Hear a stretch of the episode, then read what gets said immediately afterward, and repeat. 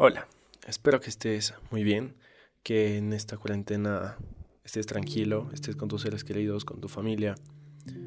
Eh, hoy me nació hacer este podcast para hablar de la cuarentena.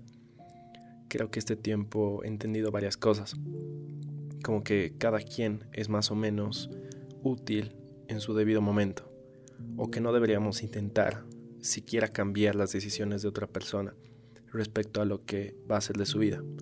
Sí podemos darles nuestra opinión, por supuesto, decirles lo que pensamos o darles algún consejo, pero aún no decirles lo que deberían o no hacer. Hoy más que nunca quienes están siendo nuestros héroes son los médicos, policías, militares y las personas que limpian y desinfectan las calles. Ahora mismo ellos son parte fundamental y claro, quienes nos, quedamos en casa también estamos aportando el granito de arena, pero realmente no se compara lo que ellos están haciendo, ponen en riesgo su vida y enfrentándose a un enemigo mucho más peligroso que un terrorista armado. Y hay gente a la que le escuché decir justamente antes de esta pandemia que los artistas nunca tendrían parte importante en la sociedad o que nada más son para entretenerse un rato. Y caray que hoy, hoy más que nunca están siendo parte muy importante para sobrellevar la pandemia. Pero poco o nada se está hablando de ellos.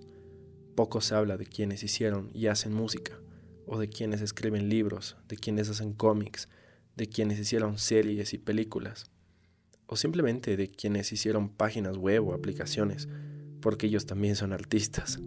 Si usas WhatsApp, adivina que un artista o incluso más estuvo involucrado en la creación de WhatsApp y de cualquier aplicación, cualquier cosa que uses en tu teléfono.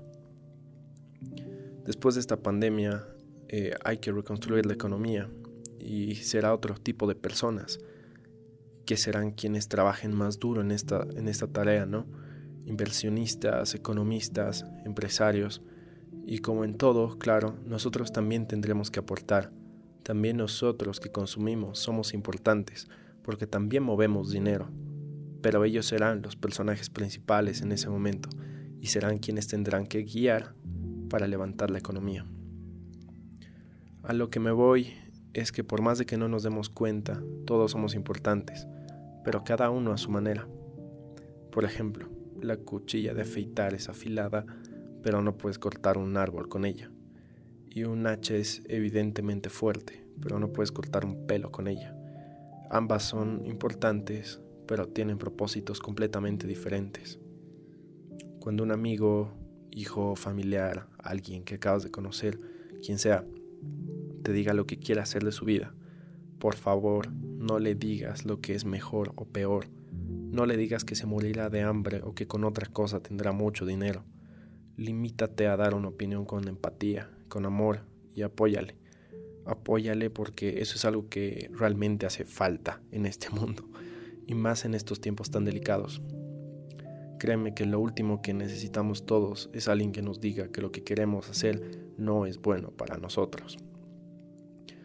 Espero que lo que queda de esta cuarentena uses el tiempo como, como veas pertinente y que nadie te diga que tienes que sacar un nuevo negocio o terminarte cinco libros. Si quieres hacerlo, excelente. Y si no, también excelente. Mientras la decisión de hacer algo o no la tengas tú y no alguien más.